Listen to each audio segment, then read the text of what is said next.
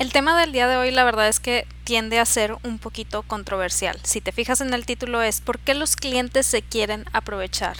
No sé si te ha tocado, pero muchas veces en grupos de proveedores y demás vemos a la gente quejándose continuamente que el cliente me dijo esto, que el cliente me preguntó esto, que el cliente piensa que no debe pagar esto, etcétera, etcétera, etcétera. Un sinfín de cosas que pues de cierta manera sí tendemos a decir es que los clientes solo se quieren aprovechar, es que los clientes solo quieren sacar el máximo provecho, es que los clientes bla bla bla. ¿Por qué es un poco controversial? Porque aquí te voy a hacer una pregunta. Si tú jamás en la vida has preguntado por un producto o servicio que sea bueno, bonito y barato, entonces sí, tienes un poquito de derecho a quejarte. Pero si has preguntado por un producto bueno, bonito y barato, estás en la misma postura en la que está tu cliente. ¿A qué me refiero con esto? Nosotros cuando estamos ofreciendo un producto o servicio muchas veces olvidamos que la gente está invirtiendo su tan arduamente ganado dinero.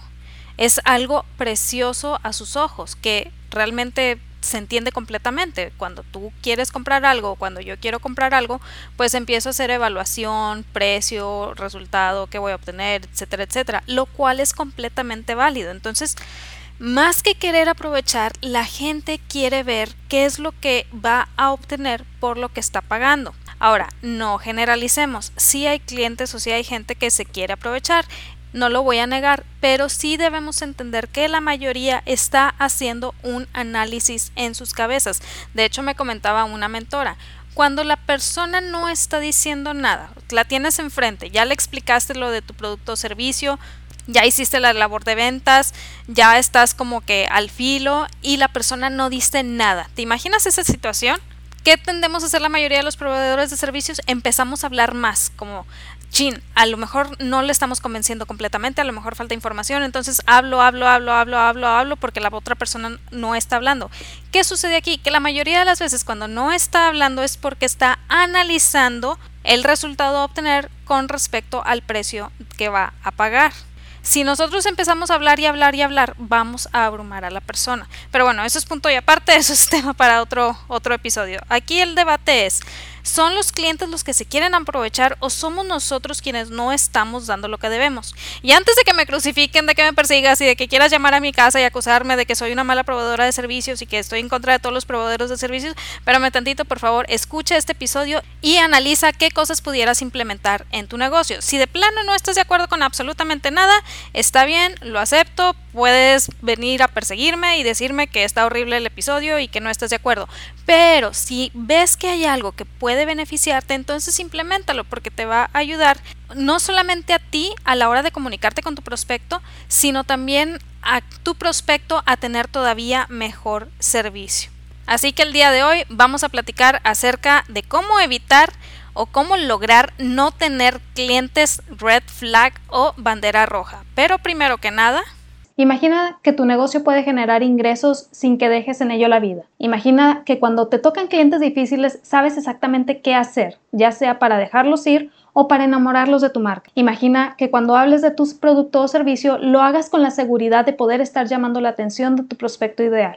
Ahora, deja de imaginar porque puedes comenzar a hacer todo esto realidad en emprendimiento saludable. Mi nombre es Wendy Vázquez, soy emprendedora, fotógrafa, esposa y una mujer decidida a ayudar a otras personas a generar ingresos por su cuenta porque creo que todo mundo tiene esta capacidad. Y el día de hoy decidí platicar de este tema tan controversial. ¿Por qué? Porque se acercan las fechas decembrinas, la gente va a estar comprando como loca, son épocas que la mayoría aprovecha para hacer máximas ventas y también debemos aprovechar para cimentar cada vez más el mejor servicio al cliente porque eso también se convierte en parte de nuestra propuesta de valor.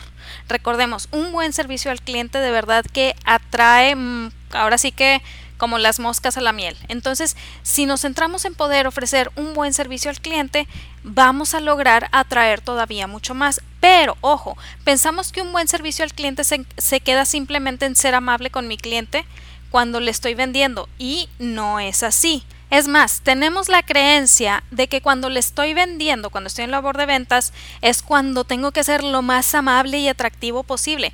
No estoy diciendo que no debas presentar tu producto o servicio de manera atractiva, claro que sí. Sin embargo, no es el momento en el que tienes que desplegar todas tus plumas de pavo real. ¿Por qué? Porque muchas veces es la época en donde debemos dar más claridad y tendemos más a abrumar. Es en ese momento en donde el prospecto, que todavía no es mi cliente, va a tomar la decisión de si me compra o no. Ojo, repito, el prospecto que todavía no es mi cliente va a tomar la decisión de si me compra o no. ¿Y qué sucede aquí? Que empezamos a tratar al prospecto como si fuera el cliente y empezamos a invertir tiempo en el prospecto como si fuera el cliente. Empezamos a desvivirnos por el prospecto en lugar de desvivirnos por el cliente que ya nos pagó, cuando el prospecto no nos ha dado nada sí está invirtiendo su tiempo, sin embargo no ha habido una transacción, no ha habido un intercambio real de tiempo por y servicios y dinero y lo que tú quieras. O sea, no ha habido realmente un negocio ahí. Entonces no deja de ser prospecto. ¿Que hay que tratarlo amablemente? Claro que sí. ¿Que hay que portarnos educadamente? Claro que sí, porque de repente he visto cómo le contestan a algunos clientes y digo, ah, caray, pues yo no le diría eso a un prospecto, pero bueno, cada quien, cada quien sabe cómo hace negocios. El punto es que en esta etapa de prospectos es cuando podemos ver si va a ser un cliente bandera roja o si va a ser un buen cliente o si va a ser un cliente promedio, que no hay nada de malo en eso, al contrario, es la mayoría de la gente. Entonces, ¿qué sucede? Que no sabemos distinguirlos, los tratamos como si fueran clientes, el que el prospecto se empieza como a subir, a subir, a subir, a decir, oh, mira, está haciendo todo por mí. Y cuando ya realiza el pago, ahora sí que espera todo completamente de tu parte. ¿Por qué? Porque cuando no había pago de por medio, ya le estabas dando todo. ¿Y qué sucede? Se convierten en clientes que toman ventaja, que toman, mm, ahora sí que les das la mano y te agarran el pie. ¿Cómo podemos evitar esta situación? ¿Cómo podemos lograr que nuestros clientes respeten nuestro trabajo, que respeten lo que les, el servicio que les estamos dando y que vean la importancia y el valor de lo que les estamos dando? Muy sencillo. No creas que tienes que ir y caminar hacia Montserrat de rodillas y sobre el hormiguero. No, claro que no todo empieza desde una buena comunicación, todo empieza desde una comunicación con claridad, todo empieza de saber a quién hablarle, es decir, a tu prospecto de cliente ideal, saber sus puntos de dolor, qué es lo que realmente necesita y ayudarle a alcanzar estos resultados con tu producto o servicio pero siempre la base es una buena comunicación. De hecho, déjame te platico. Yo tenía mucho esta mentalidad de que es que es culpa del cliente y el cliente es así y el cliente no va a cambiar y bla, bla, bla es una mentalidad muy tóxica que realmente está haciéndonos a nosotros proveedores de servicio más daño que al cliente tal cual. ¿Por qué? Porque nosotros nos quedamos con nuestros corajes. Al cliente le vale. Es decir, el cliente nada más dice, ay, pues no le compro y ya. A él le vale. Y está bien que le valga, pues no, no tienen ninguna responsabilidad de por medio pero nosotros nos quedamos con el coraje y luego empezamos a regar ese coraje y ese coraje se nota a la hora de comunicar todavía otra vez nuestro producto o servicio a otras personas. ¿Por qué? Porque empezamos a sacar ese coraje con otras personas. He visto, por ejemplo, gente de, ay, es que ya estoy harta porque esta persona o este prospecto, bueno, le dicen clientes que cuando todavía no son clientes, es que este cliente me está preguntando y pregunte por eh, este producto o servicio lleva preguntándome todos los meses del año y simplemente no contrata. Si no está contratando es porque hay algún fallo en lo que nosotros estamos haciendo para que contrate.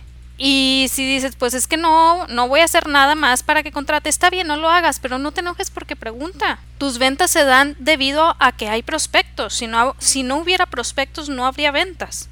Entonces, te voy a dejar aquí tres consejos, ya no son pasos, no son reglas, son consejos que yo te puedo dar para ayudarte a distinguir todavía más a los clientes que pueden ser tóxicos, sacarles un poquito la vuelta o ponerles un alto de plano. O educarlos para que se conviertan en buenos clientes. ¿Se puede hacer eso? Sí, sí se puede, pero requiere educación. Muchas veces se nos olvida entender que una buena venta requiere educar a la persona. No significa que la vas a educar desde cero, todo depende ya de niveles de conciencia de tu prospecto y demás, que eso es tema para otra ocasión, no es el tema del día de hoy, pero el punto es que todo depende de sus niveles de conciencia, de en dónde esté, cómo vea tu producto o servicio, etcétera, etcétera, etcétera. Por eso es muy, muy importante conocer a tu prospecto de cliente ideal.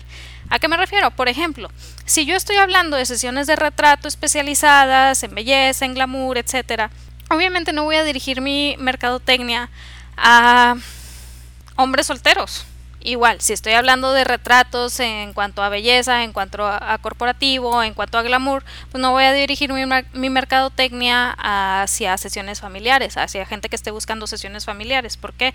Porque no es lo que yo voy a estar promocionando. No significa que no las haga, pero no es lo que voy a estar promocionando. Entonces, ya que tengo claro a quién le estoy hablando, entonces empiezo a desarrollar el cómo hablarle. Y esto ya me permite seguir estos tres consejos que te voy a dar el día de hoy. Consejo número uno.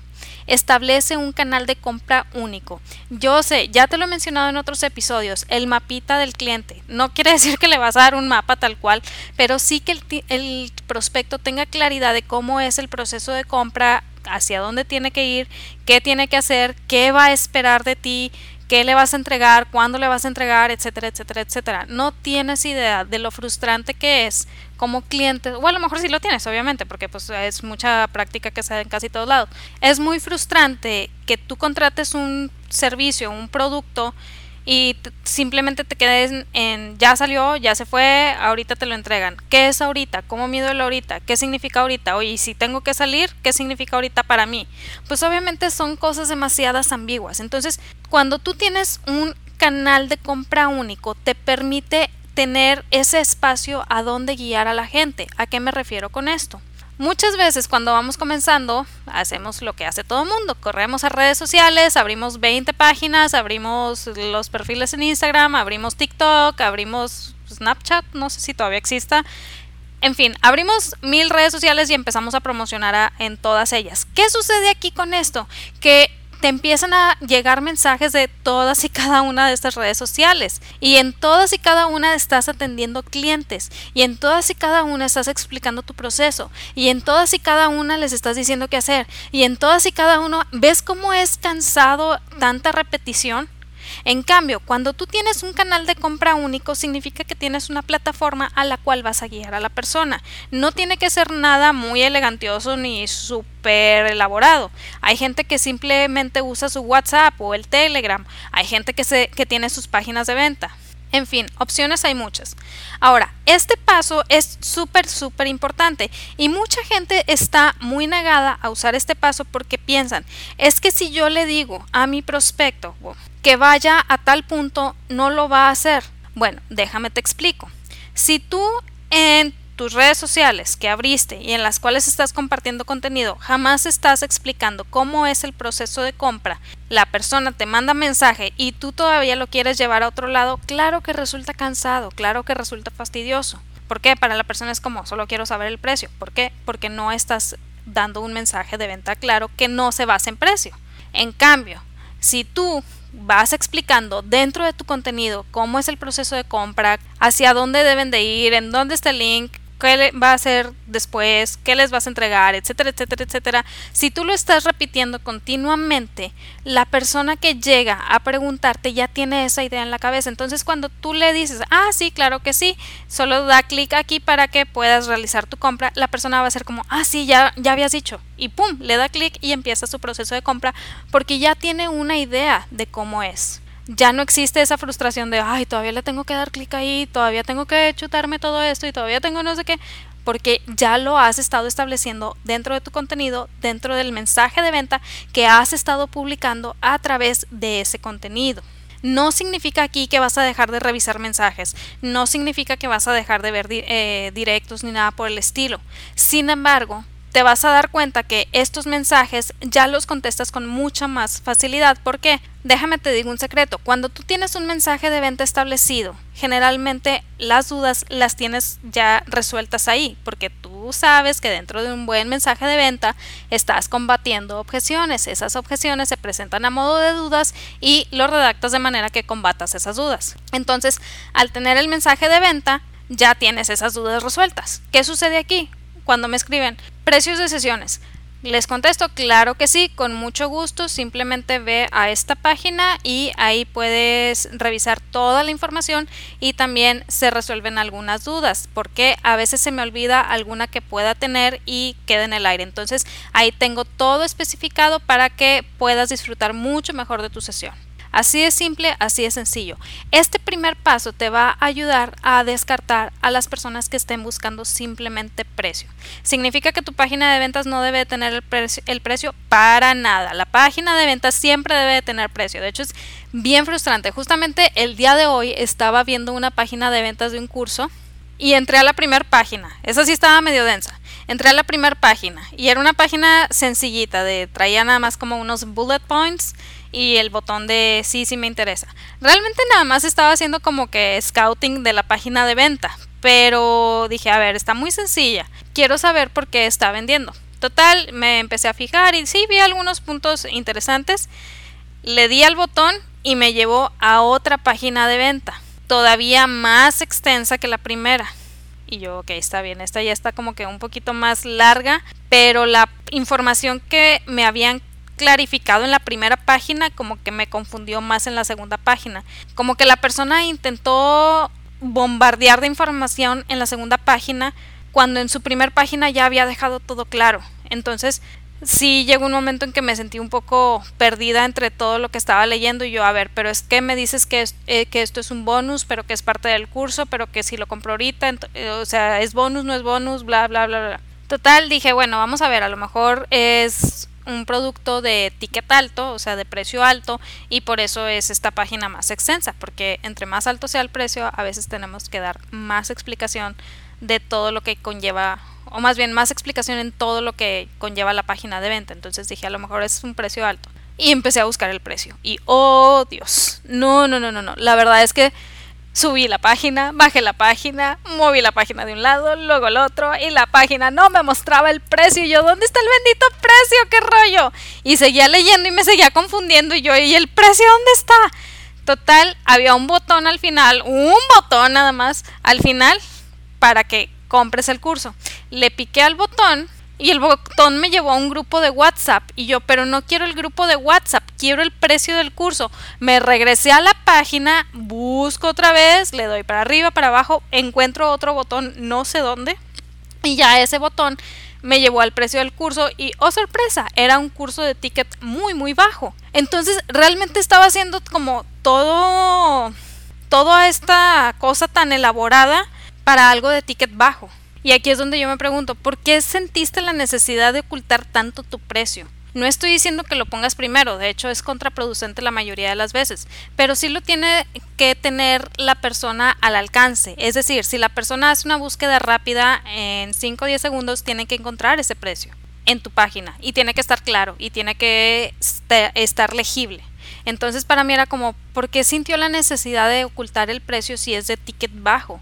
Y si se ve que el producto pues ciertamente puede ser un buen producto. O sea, al final de cuentas no era algo que yo estuviera buscando, pero sí se veía que era un buen producto. Entonces, digo, ¿por qué tenía la necesidad de esconder el, precio y más siendo ticket bajo?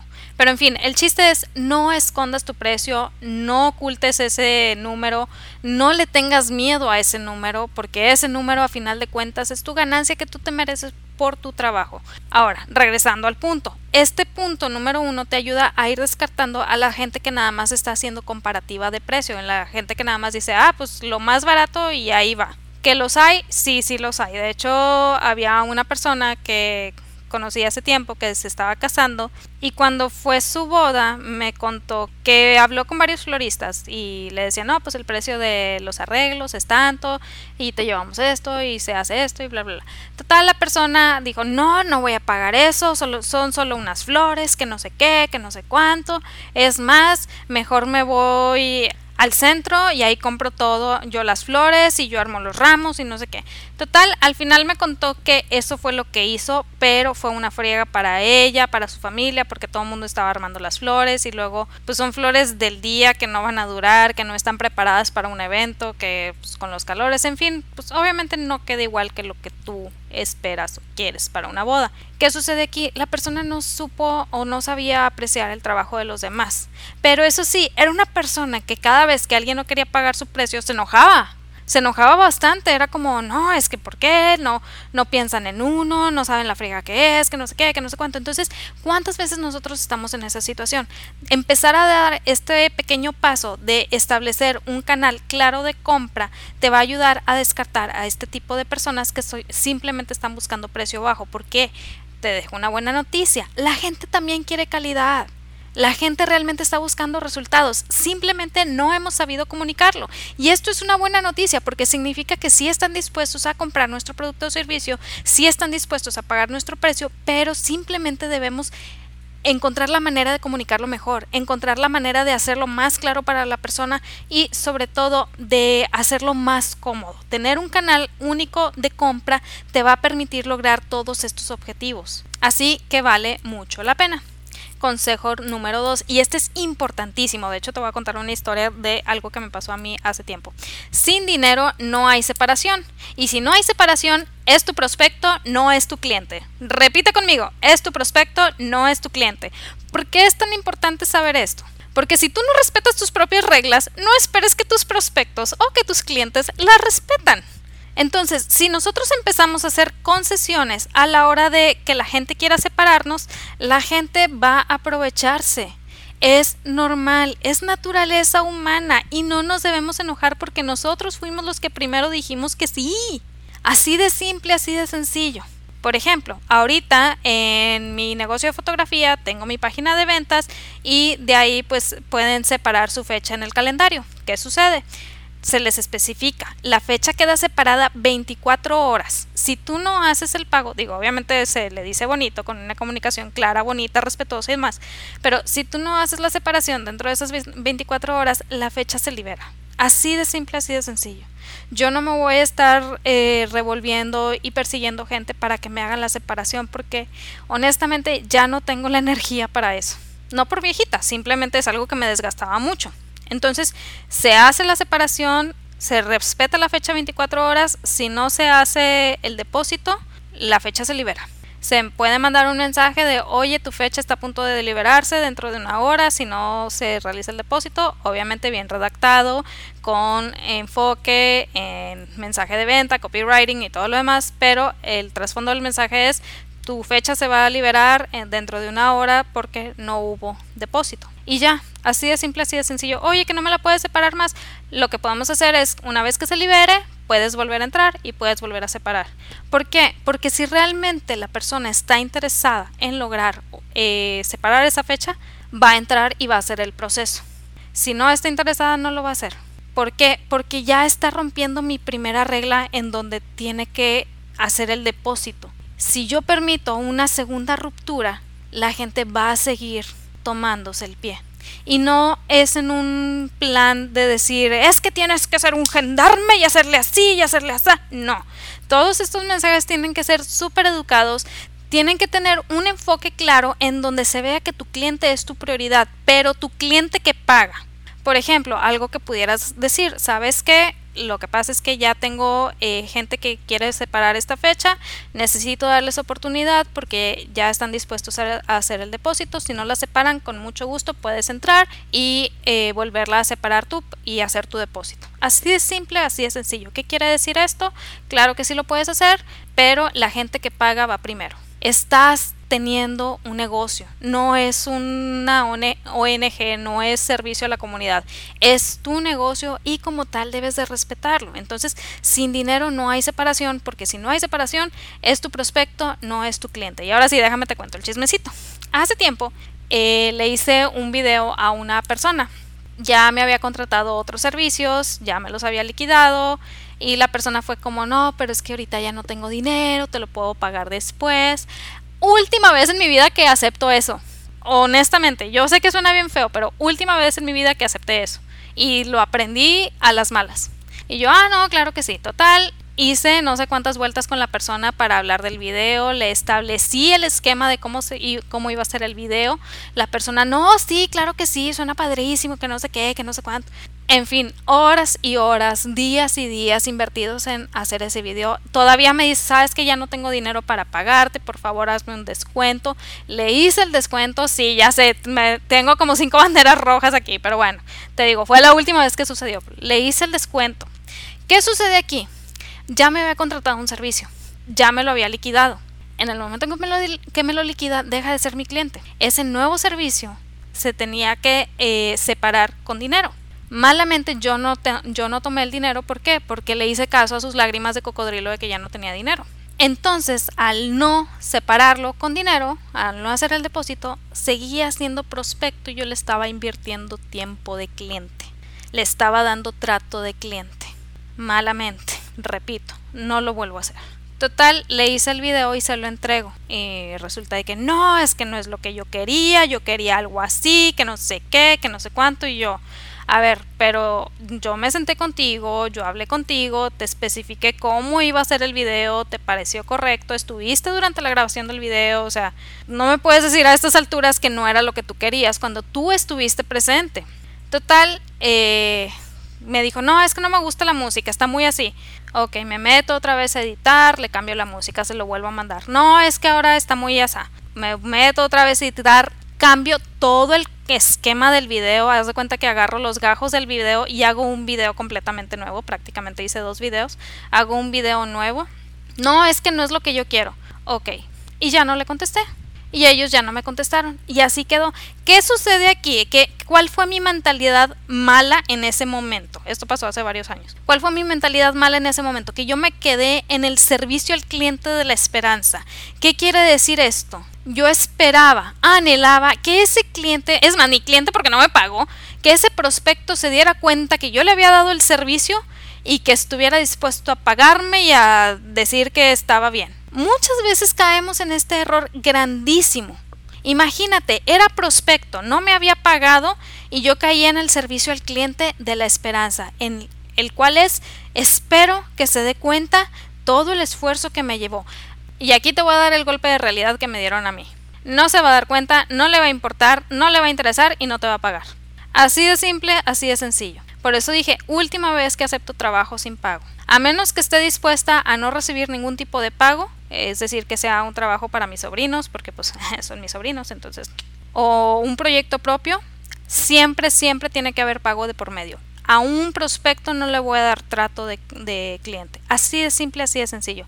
Oye, Wendy, que eres muy cruel, así no vas a vender, que no sé qué, que no sé cuánto. Honestamente, sin dinero no hay separación, porque si no hay separación, es prospecto, no es cliente y no merece trato del cliente. No voy a dejar de atender a la gente que está pagando por estar atendiendo a gente que no está pagando. Así de simple, así de sencillo, porque la gente que está pagando está votando por mí con su dinero la gente que no está pagando no está votando por mí.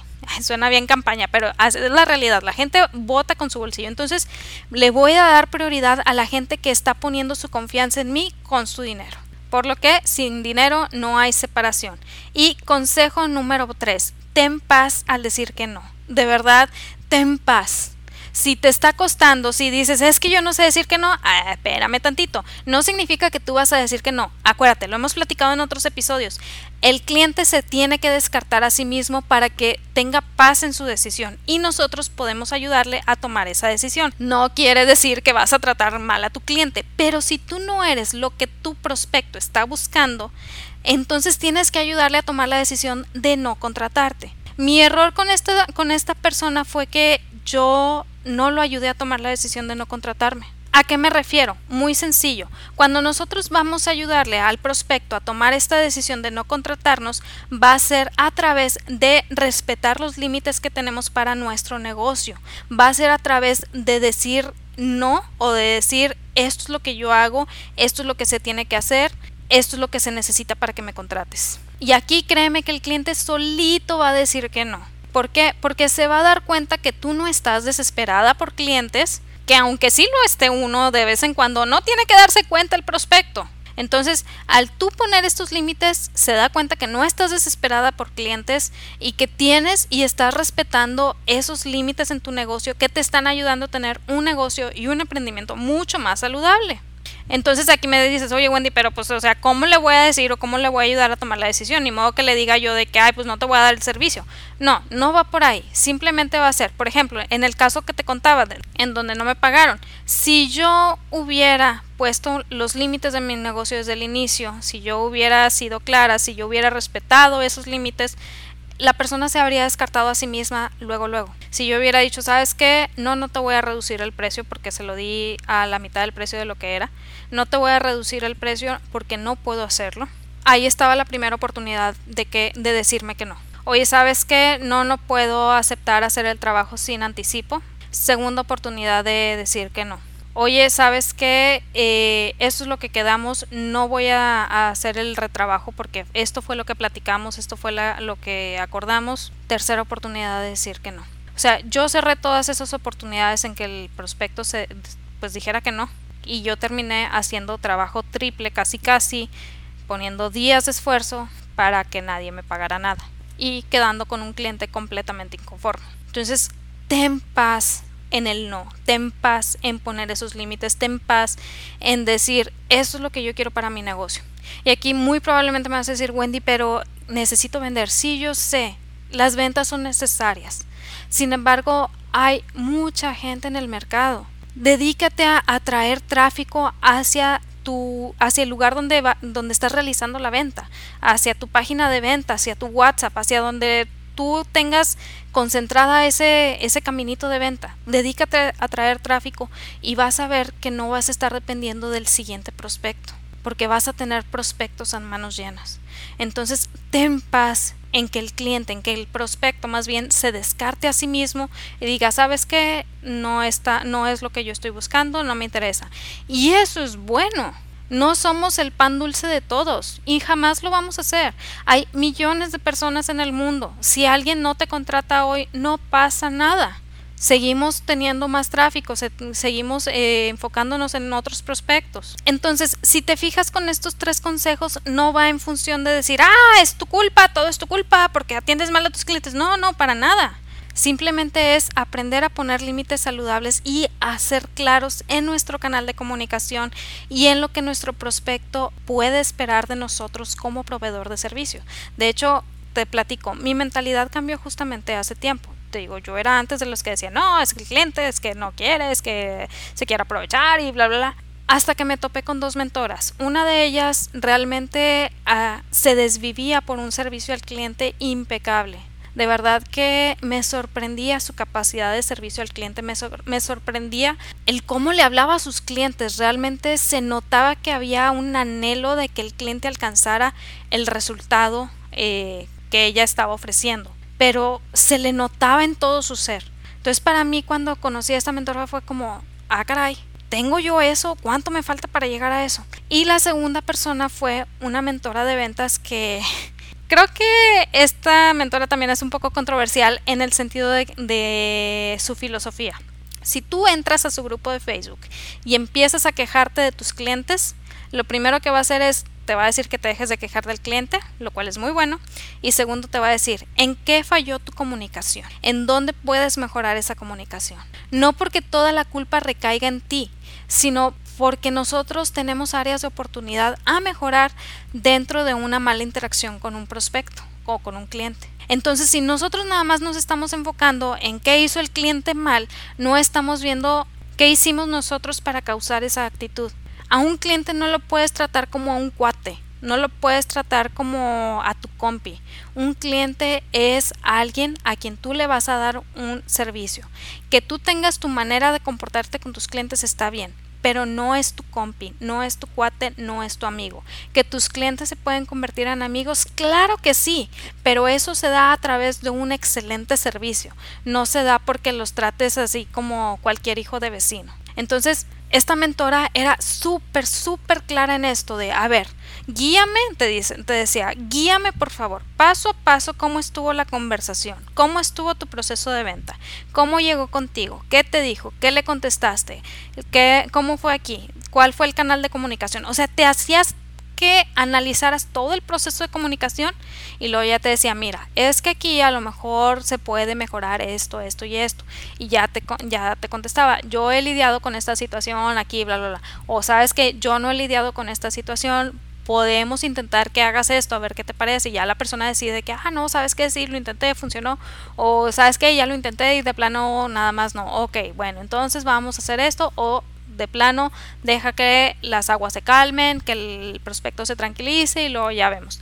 Aquí el punto es que cuando me topé con esta mentora, con su filosofía, me di cuenta de todos los errores que cometemos como proveedores de servicios a la hora de tratar a nuestros clientes. Y que esos errores están haciendo que caigamos en ese océano rojo de competencia dentro del mercado. ¿Quieres sobresalir dentro de ese océano rojo? Empieza a tratar a tus clientes con respeto. Trata de mejorar tu comunicación. Que vean tu pasión por lo que haces. Oye, Wendy, es que no tengo pasión por lo que hago, lo hago porque pues, tengo necesidad. Ok, está bien, pero ten una comunicación clara. Escucha, escucha primero, habla después. Esto ayuda bastante para que tu cliente se sienta comprendido.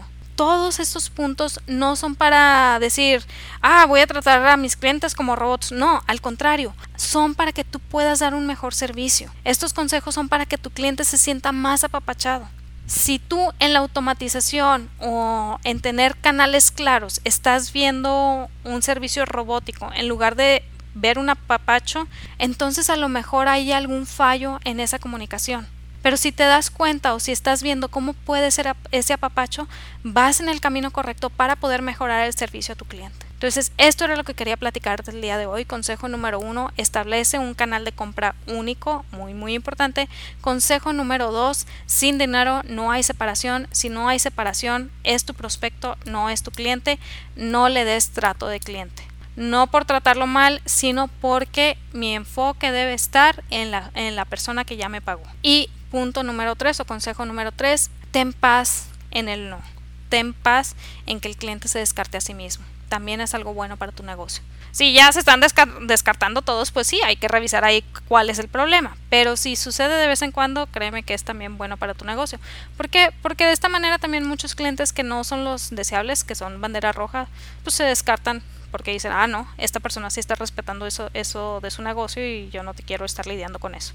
Y está bien, es algo bueno. Entonces, esto era lo que quería platicarte el día de hoy.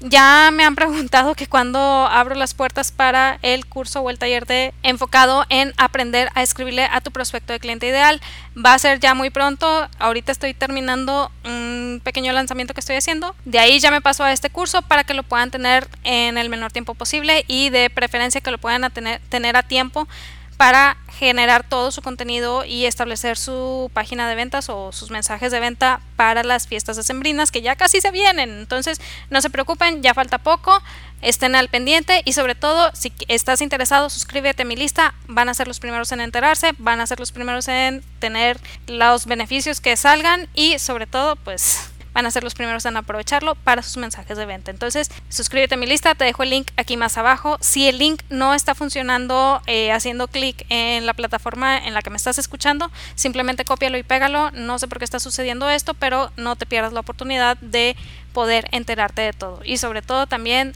de recibir información que no comparto en ningún otro lado. Repito, espero que te haya servido lo que vimos el día de hoy. También si conoces a alguien que le pueda ayudar esta información, no lo dudes, mándaselo, no sabes de qué manera le puede beneficiar y sobre todo recuerda que en ti está el potencial para construir algo padrísimo, algo extraordinario, algo que te apasione.